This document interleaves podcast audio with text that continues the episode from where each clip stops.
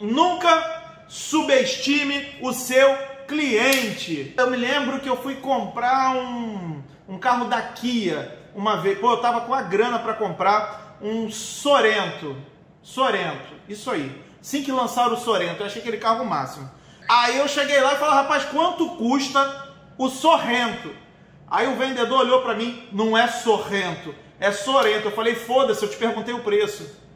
Entendeu? E obviamente saí da concessionária, fiquei puto porque o cara marrentão e comprei uma BMW, uma 218, não, uma 118. Aí eu fui lá, eu comprei uma BMW zero com dinheiro, comprei uma 118, foi o primeiro carrinho legal, nem fazia multinível, é, é, já era da área de vendas, já tinha negócio de vendas, xinguei o cara, fui grosseiro, mas eu, eu, eu, eu, me senti escrotizado. Se ele é inteligente, ele falava, ah, esse carro é maravilhoso, cá, deixa eu te mostrar, porque o Sorento é um carro muito bom e tal. Aí eu, eu mesmo ia falar, burro, ia falar, ah, é Sorento? Eu pensei, não, eu vi dois...